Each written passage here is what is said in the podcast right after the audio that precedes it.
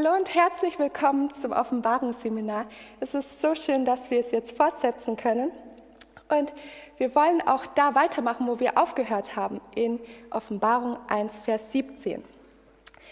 Wie ihr sehen könnt, es hat sich nicht viel verändert, außer einem kleinen Perspektivwechsel für mich. Unsere Bibel ist die gleiche, die Offenbarung ist die gleiche und auch derjenige, der sie uns erklärt, der Heilige Geist, ist auch der gleiche. Und deswegen wollen wir jetzt niederknien und besonders um den Heiligen Geist bitten.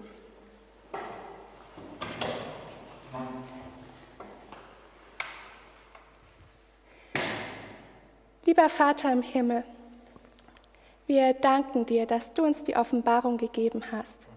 Du hast keine Mühen gescheut, dass sie uns bis heute erhalten geblieben ist. Du hast sie weitergegeben, auch wenn wir Menschen es oft, sie oft nicht wertschätzen oder auch wenig davon verstehen. Herr, vergib uns, wenn wir das Studium deines Wortes vernachlässigt haben. Ich bitte dich, dass du uns jetzt den Heiligen Geist schenkst, dass du uns erklärst, was du meinst, dass du uns noch ein besseres Verständnis gibst, wie du uns erlösen möchtest und wer du für uns bist. Herr, sei mit uns. Ich danke dir jetzt schon, dass du uns die Verheißung, gegeben hast, dass wenn wir um den Heiligen Geist bitten, dass wir ihn dann auch empfangen werden. Danke, Herr, dass du mit uns sein möchtest. Amen. Amen. Wir wollen noch einmal kurz rekapitulieren, wo wir das letzte Mal stehen geblieben sind. Und zwar war das in Offenbarung 1, Vers 17.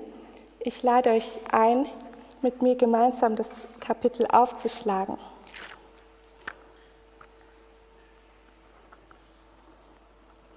Offenbarung 1, Vers 17 und wer hat, darf lesen. Und als ich ihn sah, fiel ich zu seinen Füßen nieder wie tot. Und er legte seine rechte Hand auf mich und sprach zu mir, fürchte dich nicht, ich bin der Erste und der Letzte. Dankeschön. Fürchte dich nicht, ich bin der Erste und der Letzte. Wo kam diese Formulierung der Erste und der Letzte schon einmal vor? Es ist nicht das erste Mal in Offenbarung 1, dass wir das lesen. In Vers 11, ja, sehr gut. Und noch einmal vielleicht etwas anders formuliert. Genau, in Vers 8. Und wenn ihr euch erinnern könnt, worum es in Vers 8 und in Vers 11 ging, dann sehen wir dieses Alpha und Omega, erster und letzter Anfang und Ende, das steht oft mit Gott in Verbindung, mit Gott, dem Vater. Jetzt haben wir es nicht nur in Offenbarung, diesen Gedanken, sondern auch Sonst in der Bibel finden wir oft Gott, den Vater, als den Ersten und den Letzten in unserem Leben. Und zwar in Jesaja 41, Vers 4 zum Beispiel. Jesaja 41, Vers 4.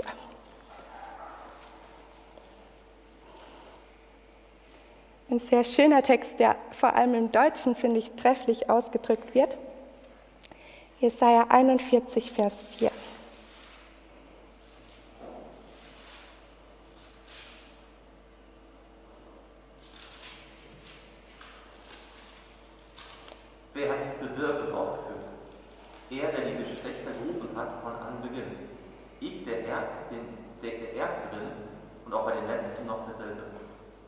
Genau.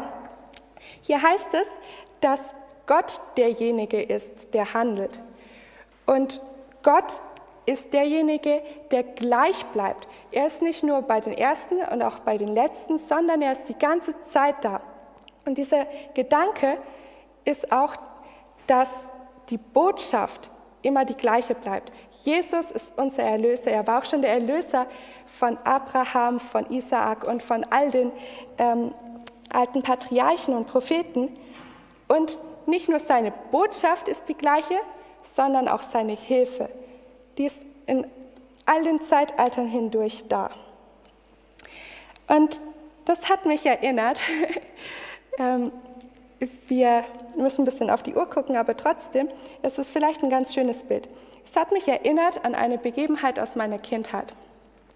Da war es so, dass meine Eltern, die haben so einen Gartenteich und mein Bruder und ich durften, als wir sehr klein waren, manchmal da am Teich spielen.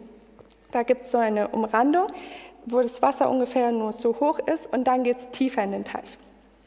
Und Mama hatte zwar immer schön gewarnt, fallt ja nicht in den Teich rein, aber ihr könnt euch vorstellen, die kleine tollpatschige Miri ist doch ausgerutscht. Und ja, was sich dann ereignet hat, waren nur Bruchteile von Sekunden. Mein Bruder hatte mich an der Hand und als er merkte, ich rutschte, packte er noch fester und zog mich einmal durchs Wasser, bis ich an der nächsten Seite wieder herausklettern konnte. So ein bisschen ist das auch mit Gott und der Menschheit.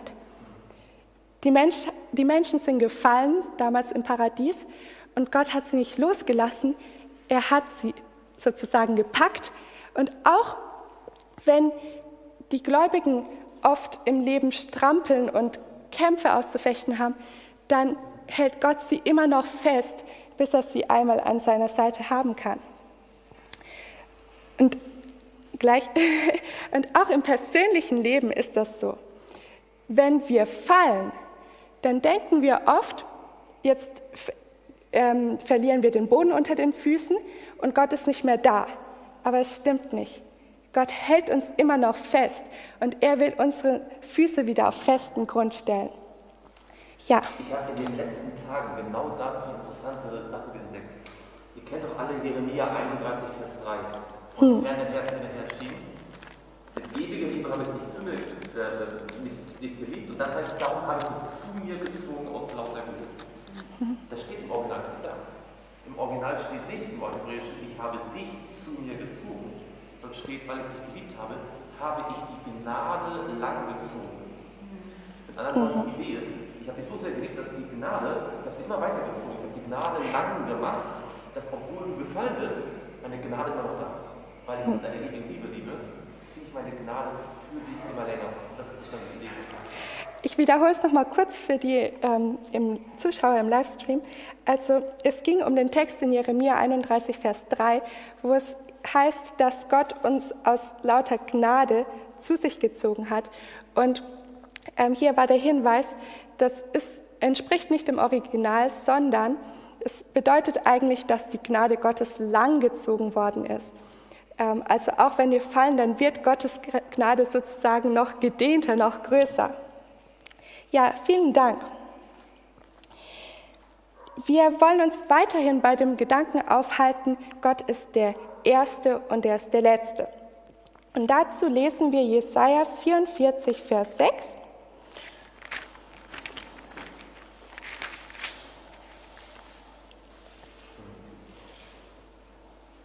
Jesaja 44, Vers 6. Wer darf gerne lesen? Äh, wer es hat, darf gerne lesen.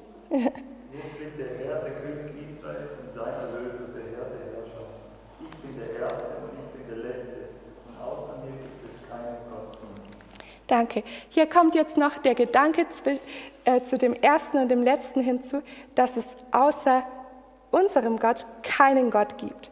Und so ähnlich ist es auch in Jesaja 43, Vers 10.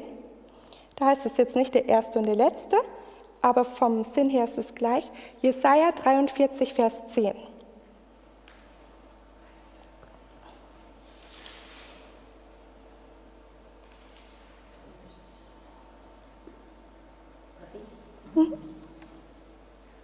Ihr seid meine Zeugen, spricht der Herr, und mein Knecht, den ich erwählt habe, damit ihr erkennt, und mir glaubt und einseht, dass ich es bin.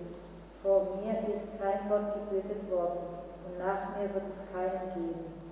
Genau, wieder dieser Gedanke von dem Ersten und dem Letzten. Interessant ist auch, dass Gott hier sagt, ihr seid meine Zeugen, dass ich, dass ich Gott bin und dass ich auch der Erste und der Letzte bin. Ja, diese, diese ewige Existenz könnten wir sagen, das ist eine Eigenschaft, die Gott zugewiesen werden kann. Also Gott dem Vater. Aber von wem lesen wir denn in Offenbarung 1, Vers 18? Was ist denn der gesamte Kontext? Genau, das ist Jesus. Da sehen wir, Jesus muss auch Gott sein, denn er hat diese Eigenschaft. Jesaja 48, Vers 12 und 13, wieder ein paar Seiten weiter.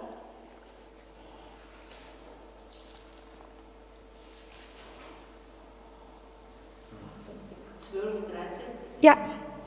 Ich habe es verkündigt und habe auch geholfen und habe es euch sagen lassen. Und es war kein fremder Gott unter euch. Ihr seid meine Zeugen, spricht der Herr, und ich bin Gott. Jesaja 48, 12 und 13.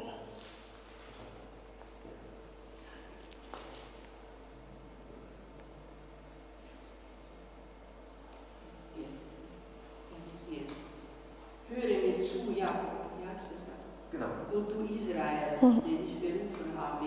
Ich bin's. Ich bin der Erste und auch der Letzte. Meine Hand hat die Erde gegründet und meine Rechte hat den Himmel ausgespannt. Ich rufe und alles steht da. Hm. Ich bin es, ich bin der Erste und ich bin auch der Letzte. Hier sagt Gott noch etwas über sich. Was, was erfahren wir hier über Gott? Ja? Und was, worum geht es noch in Vers 13? Ja, Gott, unserem Schöpfer, gebührt auch die Ehre. Ähm, wenn Gott der Schöpfer ist und wenn Gott der Erste und der Letzte ist, wer ist dann noch unser Schöpfer und der Erste und der Letzte? Jesus. Ja. Und die Idee ist auch, er ist nicht nur der Erste und der Letzte, sondern er ist alles in dazwischen. Genau. Also ist, die Idee ist sozusagen, er ist immer, er bleibt gleich. Ja, ja, das ist sehr gut, dass du es nochmal betonst. Ähm, ich denke, das kann man auch bei diesem Bild mit dem, an dem Teich sehen. Gott hält uns die ganze Zeit über fest. Gott ist die ganze Zeit über mit uns. Nicht nur am Anfang und am Ende, aber vielleicht auch in diesen Punkten ganz besonders. Schaut nochmal mit mir in Offenbarung 22, Vers 13. schon ein paar Wochen her, dass wir uns den genauer angeschaut haben, den Vers. Offenbarung 22, 13. Ich bin das A und das O, der Anfang und das Ende, der Erste und der Letzte. Genau, hier finden wir den Gedanken am Ende der Offenbarung. Wir haben ihn am Anfang und auch am Ende. Und es gibt ein Buch, das habe ich jetzt erst ähm, beim Studieren gesehen, es gibt ein Buch, da ist es so ähnlich. Da gibt es auch den Gedanken, dass Gott mit uns ist am Anfang und am Ende. Das ist ein Buch im Neuen Testament. Es ist wohl eins der Lieblingsbücher Zwinglis gewesen, könnte man zumindest vermuten. Habt ihr eine Idee, welches Buch das sein könnte? Der Gedanke Gott mit uns am Anfang und am Ende. Ja, so ziemlich am Anfang, aber ganz am Ende dafür. ja? Okay. Hat jemand anderes noch eine Idee? Ein Buch im Neuen Testament, wo der Gedanke, Gott ist bei uns, ziemlich am Anfang und ganz am Ende vermittelt wird. Okay, du darfst sagen. Matthäus. Ja. Weil es am Anfang äh, Immanuel mhm. und dann am Ende, ich bin bei euch alle Tage. Genau, Ganz genau. Das ist der Name von Jesus, der ja am Anfang von Matthäus geboren wird. Und am Schluss, der letzte Vers, vielleicht können wir das kurz aufschlagen, Matthäus 28 und dort der letzte Vers.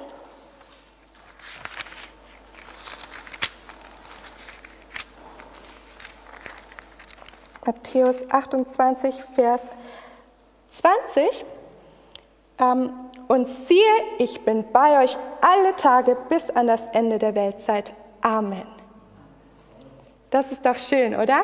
Und das ist auch ein Gedanke, der darf uns eigentlich auch am Morgen und am Abend ähm, den ganzen Tag über begleiten. Gott ist bei uns. So, jetzt kommen wir aber zu Offenbarung 1, Vers 18. Und ihr dürft mal aufschlagen und vorlesen Offenbarung 1, Vers 18. Also hat er gesagt, ich bin der Erste und der Letzte. Und dann kommt Vers 18. Und der Lebende. Hm. Und ich war tot. Und siehe, ich lebe von Ewigkeit zu Ewigkeit. Amen. Und ich habe die Schlüssel des Totenreiches und des Todes. Genau. Ja, du hast schon gesagt, das ist eine Weiterführung von Vers 17. Das ist weiterhin noch die Aussage von Jesus. Und Jesus sagt jetzt über sich selbst, ich bin der Lebende, ich war tot und siehe, ich lebe von Ewigkeit zu Ewigkeit. Wo haben wir, jetzt wieder ähnliche Frage, wo haben wir so etwas schon mal gesehen, jetzt hier in Offenbarung 1? Jemand, der lebt oder der ist und der tot war und leben wird oder vielleicht auch kommen wird. Haben wir das schon gesehen? Genau, ja, das trifft auf Jesus zu. Das ist ja auch, was Jesus hier sagt. Aber in Offenbarung 1 haben wir schon mal so eine Aussage.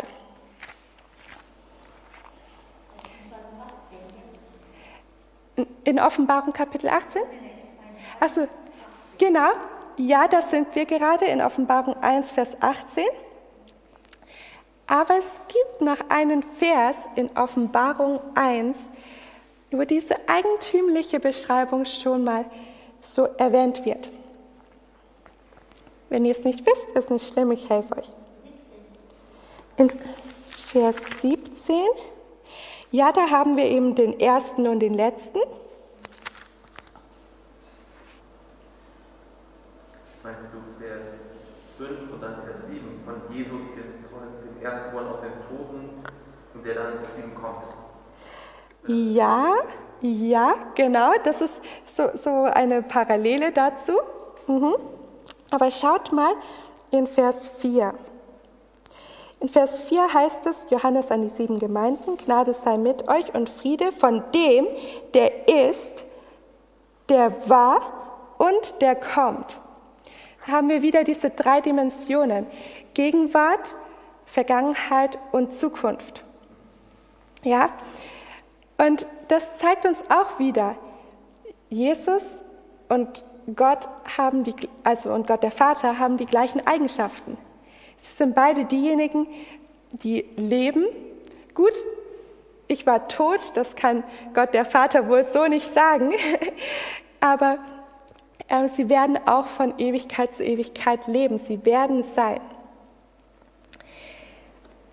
So, jetzt sagt Jesus, ich bin der Lebende.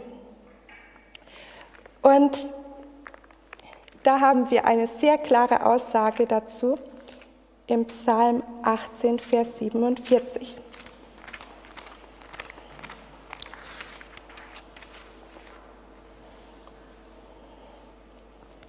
Psalm 18 ist ein recht triumphaler Psalm. Und dort sagt David in Vers 47, Der Herr lebt, gepriesen sei mein Fels, der Gott meines Heils sei hoch erhoben. Ja, genau. Also hier heißt es, der Herr lebt. Jesus ist der Lebendige. Dann Hiob 19, Vers 25. Eine bekannte und ebenfalls sehr schöne Aussage. Hiob 19, Vers 25. Hm. Genau. Ich finde das hier so ulkig, denn schaut mal in Vers 23. Da sagt Hiob, oh, dass doch meine Worte aufgeschrieben oder dass sie doch in ein Buch eingetragen würden. Und wir halten genau dieses Buch in Händen. also, das, aber diese Aussage zeigt auch, wie wichtig sie ihm ist. Und man muss noch dazu sagen, wenn etwas aufgeschrieben, also überliefert wird, dann soll das ja für all die Generationen danach sein. Wenn wir uns jetzt dann überlegen, Hiob war wohl eines der ersten Bücher der Bibel, die geschrieben worden sind, dann können wir uns auch denken, ich weiß, dass mein Erlöser lebt, gilt auch heute für uns. Und auch das soll unsere Einstellung sein. Jesus, der Lebendige, sehen wir auch in Johannes 11, Vers 25. Johannes 11, Vers 25.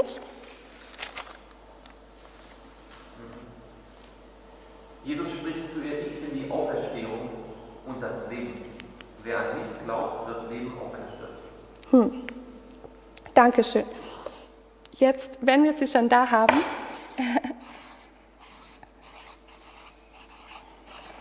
benutze ich mal hier unsere Flipchart. Wir hatten jetzt Johannes 11, Vers 25. Mm. Dann schlagen wir noch auf 2. Korinther 13, Vers 4.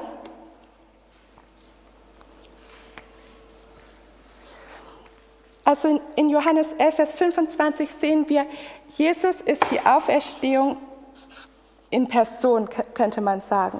Wenn man von Auferstehung redet, dann ist Jesus das Paradebeispiel. Und eben 2. Korinther 13, Vers 4, wer es hat, darf lesen.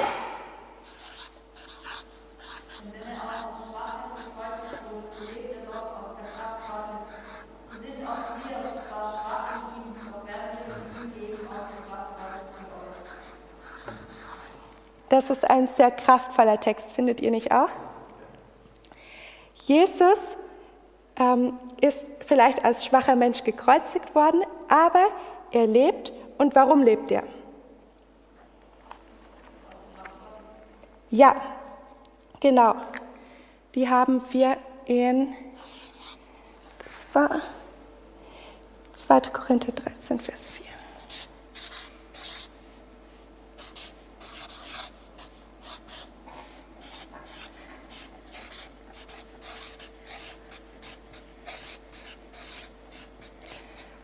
Okay. Ja, hier gibt es. Letztendlich sagt es, in Jesus treffen sich die Schwachheit eines Menschen und die Kraft Gottes. Ja. Und das ist letztendlich so interessant, weil ähm, er Gott mit uns ist. Er ist Gott, Gott, Gott, Gott und Mensch gleichzeitig. Und als Mensch ist er schwach, mhm. aber als Gott ist er stark. Genau, das ist das, was viele nicht verstehen können. Und ich glaube, es übersteigt auch unseren menschlichen Verstand, dass Jesus Gott und Mensch beides ist. Ähm, und als Gott, wie du gesagt hast, ist er stark, als Gott ist er lebendig. Äh, ähnlich finden wir das auch in Römer 6, Vers 4. Dort heißt es, also dort ist eine Komponente etwas anders.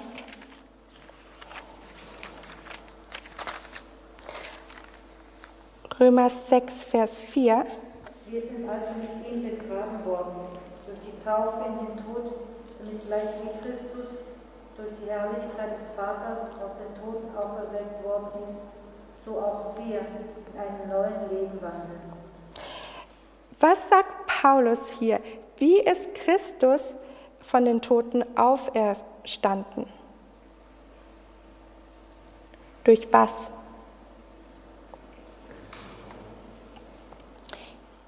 Durch die Herrlichkeit des Vaters, ganz genau.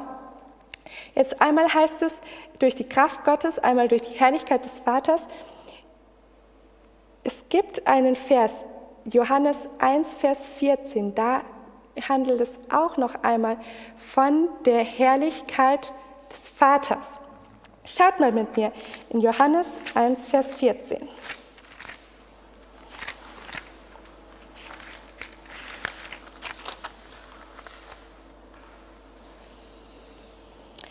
Und das Wort wurde Fleisch und wohnte unter uns.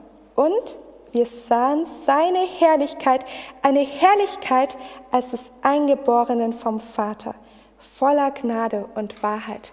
Hier ist von wem die Rede? Von Jesus.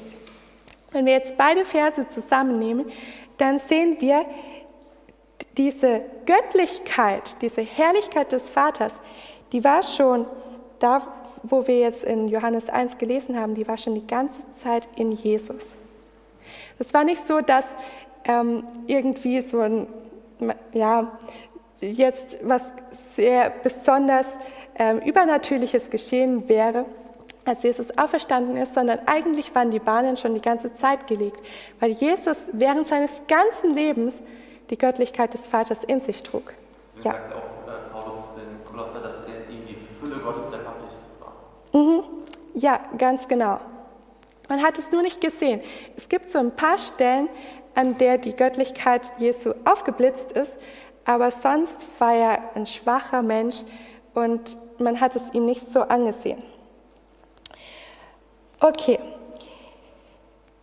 Johannes 10, Vers 17 und 18.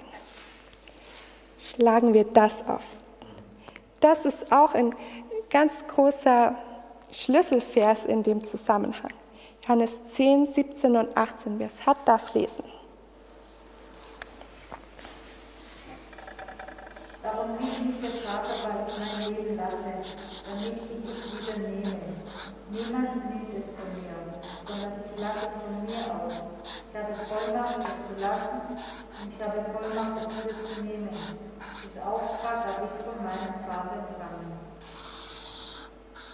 Ja, was sagt uns dieser Vers aus? Wenn ihr es nochmal mit eigenen Worten so umschreibt.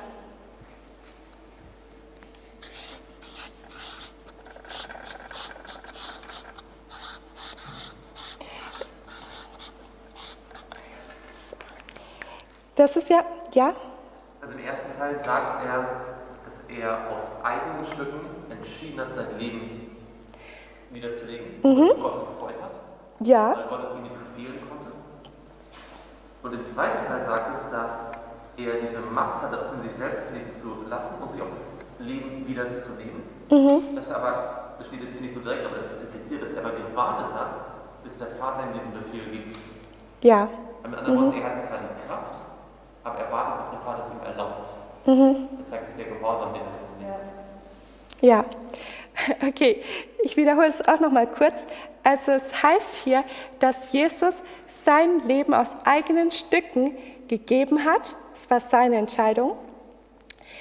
Und er hat es auch selbst nehmen können, aber er hat es ähm, nur auf das Gebot des Vaters sozusagen hingetan.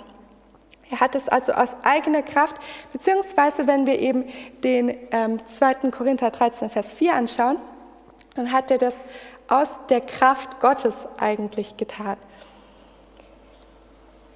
Hier, hier gibt es einen Text ähm, von Ellen White, der in dem Zusammenhang sehr deutlich wird. Er, der gesagt hatte, ich gebe mein Leben hin, damit ich es wiedernehme, in Johannes 10, Vers 17, kam aus dem Grab zum Leben, das in ihm selbst war.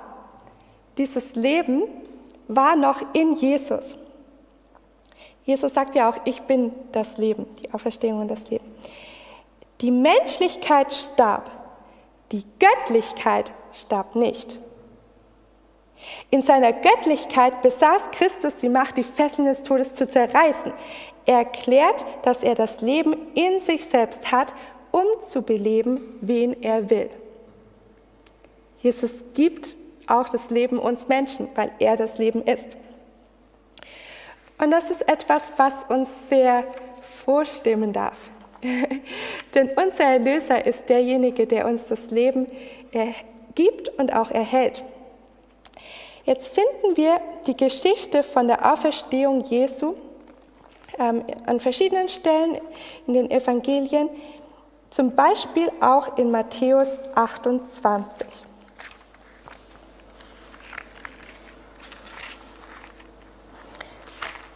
Schlagt mit mir auf, Matthäus 28.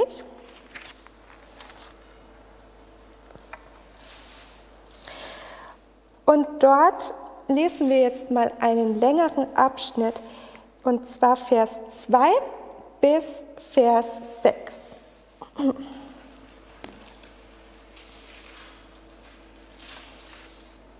siehe, es geschah ein großes Erdbeben, denn ein Engel des Herrn stieg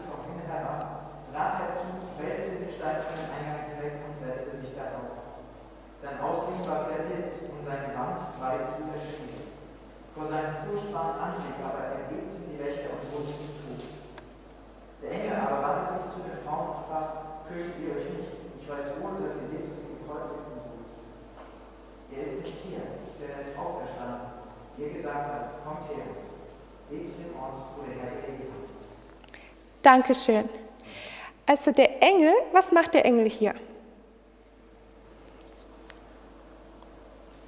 Er spricht mit den Frauen, aber was ist seine Botschaft?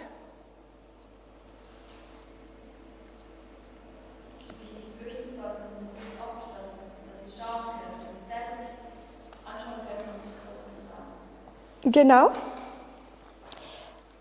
Ja, er sagt auch, ich weiß wohl, dass ihr Jesus, den Gekreuzigten, sucht. Er ist nicht hier, denn er ist auferstanden, wie er gesagt hat. Und Lukas 24, Vers 8 drückt das noch ein bisschen genauer aus. Da heißt es dann, als die Frauen weggehen, erinnerten sie sich an seine Worte, also an die Worte Jesu. Das heißt für uns praktisch, Jesu Worte sollen uns Trost schenken, sollen uns Mut schenken. Denn Jesus hat uns schon gesagt, was kommen wird. Und auch wenn er sagt, ich bin der Erste, der Letzte, ich, ich lebe, ich war tot, aber ich lebe, dann darf uns das auch immer Mut und Hoffnung schenken. Eine Sache noch, ähm, die ich vorhin vergessen habe, ist, wenn Jesus sagt, ähm, ich war tot, dann müssen wir uns ja auch im Kontext überlegen, Johannes sieht diese herrliche Erscheinung von Jesus. Johannes sieht Jesus in all seiner Pracht, in seiner Göttlichkeit. Und trotzdem sagt Jesus nicht, ich bin jetzt Jesus, ich bin wie Gott, sondern er weist darauf hin, ich war tot. Ich, ich habe auch diese menschliche Seite. Und er identifiziert, identifiziert sich mit uns Menschen. Lasst uns noch Johannes 14, Vers 9 lesen.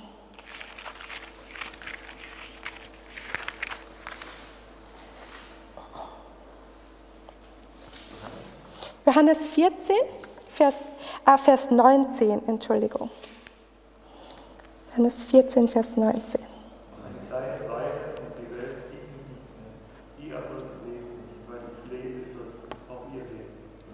Weil ich lebe, weil ich der Lebendige bin, darum sollt auch ihr leben. Ist das nicht eine schöne Verheißung? Und Jesus ähm, erfüllt auch die Bedingungen dafür. Das ist noch schöner. Weil Jesus lebt, dürfen auch wir überhaupt leben. Wir machen uns das selten bewusst. Jetzt lesen wir noch Römer. Möchtest du was sagen? Ganz kurz, Ja. passt ja zu dem, was wir auch in Hebräer jetzt gelesen haben, wo er sagt, äh, daher kann auch diejenigen vollkommen retten, die durch ihn zu Gott kommen, weil er für immer lebt. Ja, Das hat also auch was mit dem Heiligen Geist zu tun. ja, das war jetzt Hebräer 7, gell? Hebräer 7, genau. Ja, ja. Okay, hier kam jetzt noch die Anmerkung, dass in Hebräer Vers, äh, 7, Vers 24 und auch Vers 25 kann man es sehen, dass Jesus ähm, auch retten kann, weil er lebendig ist. Es ist ja, also das war ja diese Angst der Jünger damals, dass sie gedacht haben, als, oder gerade bei Judas sieht man das, er hat gedacht, jetzt ist alles aus, weil Jesus gestorben ist. Aber so war es nicht, weil Jesus trotzdem lebt. Die Göttlichkeit ist nicht gestorben. Okay, Römer 6, Vers 8 bis 11. Und vielleicht können wir uns, ähm, ja, ich denke, wir können es noch lesen. Römer 6, Vers 8 bis 11. Wenn wir aber mit Christus gestorben sind, so glauben wir, dass wir auch mit ihm leben werden. Da wir wissen, dass Christus aus den Toten auferweckt nicht mehr stirbt. Der Tod herrscht nicht mehr über ihn. Denn was er gestorben ist, das ist er der Sünde gestorben, ein für allemal. Was er aber lebt, das lebt er für Gott. Also auch ihr, haltet euch selbst dafür, dass ihr für die Sünde tot seid, aber für Gott lebt in Christus Jesus, unserem Herrn. Hm. Was ist hier so die Argumentation? mit dem so ein bisschen folgen.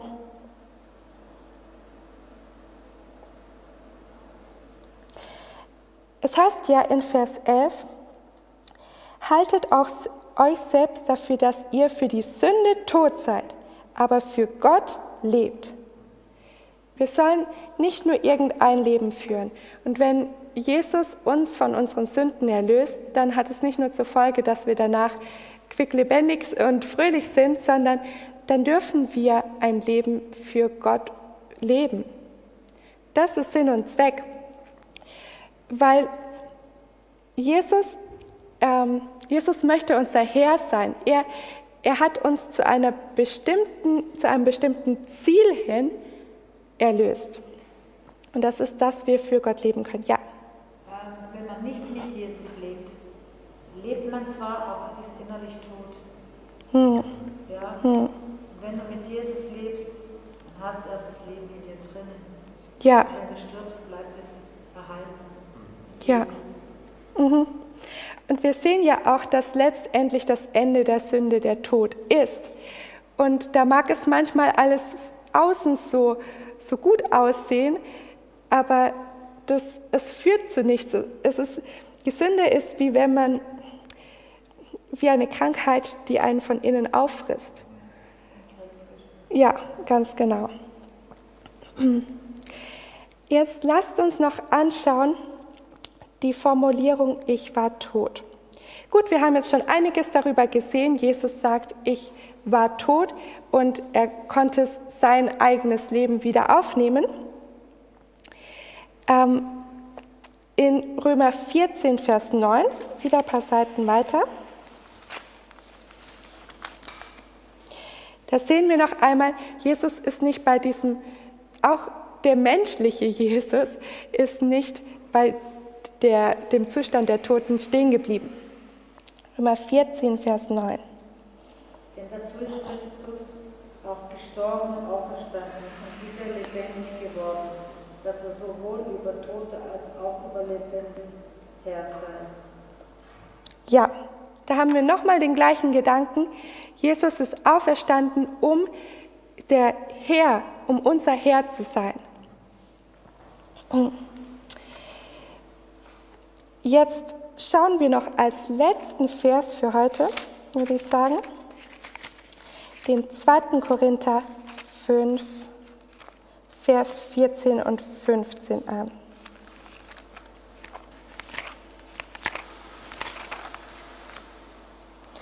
Zweiter Korinther 5, Vers 14 und 15. Denn die Liebe des Christus drängt uns da wir von dies überzeugt sind. Wenn einer für alle gestorben ist, so sind sie alle gestorben. Und er ist deshalb für alle gestorben, damit die, welche leben, nicht mehr für sich selbst leben, sondern für den, für sie gestorben und auferstanden ist. Okay. Ich lasse euch noch mal kurz ähm, drüber lesen. Was ist hier die Kernaussage?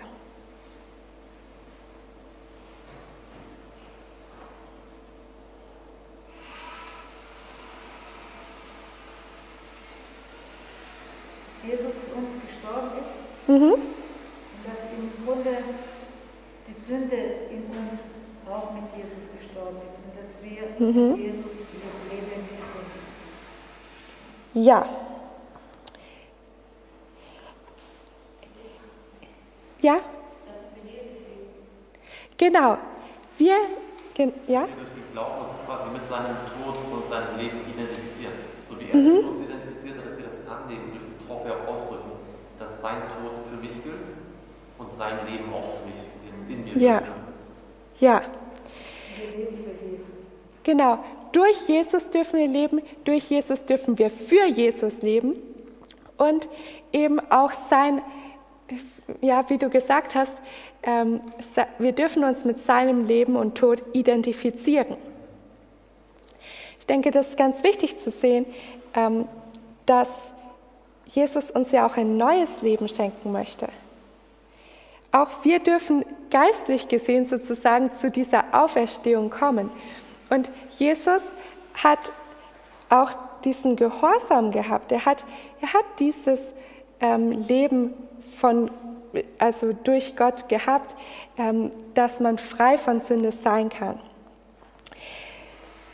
Ich denke, wir können mit diesen Gedanken für heute schließen. Wir sind jetzt leider noch nicht ganz am Ende von Vers 18 angekommen, aber das wäre jetzt wäre noch einiges ähm, zu den letzten Dingen zu sagen, vor allem zu den Schlüsseln des Totenreichs und des Todes. Das ist ein bisschen ähm, ausführlicher, aber wir sehen uns ja auch wieder.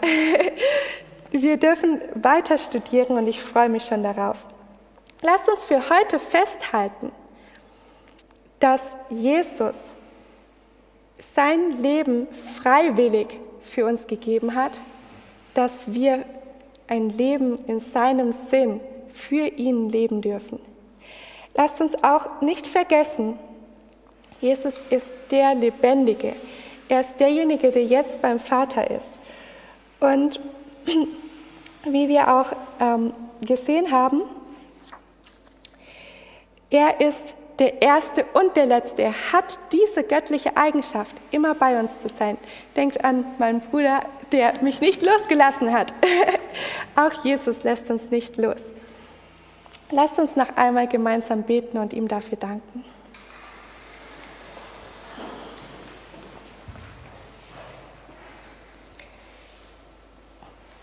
Unser Vater im Himmel, wir danken dir, dass du Jesus gesandt hast dass er sein Leben für uns gelassen hat. Und wir können das oft nicht ermessen, was es bedeutet, dass einer, der die Göttlichkeit in sich trug, auf dieser Welt war und so viel ausgehalten hat, so eine Erniedrigung erlebt hat. Herr, ich danke dir, dass du immer bei uns sein möchtest, dass du uns auch dann nicht verstoßt, und verstoßen hast, wenn wir uns von dir abgewendet haben. Herr, lass uns dessen immer bewusst sein, dass du gerne bei uns bist, dass du unsere Nähe suchst und mit uns in unserem Leben sein möchtest, auch wenn wir manchmal durch Höhen und Tiefen gehen. Herr, bitte bewahre uns den Glauben und lass uns dich noch besser kennenlernen, lass uns dich noch mehr lieben lernen und dadurch gestärkt werden. Das bitte ich für jeden von uns. Im Namen Jesus. Amen. Amen.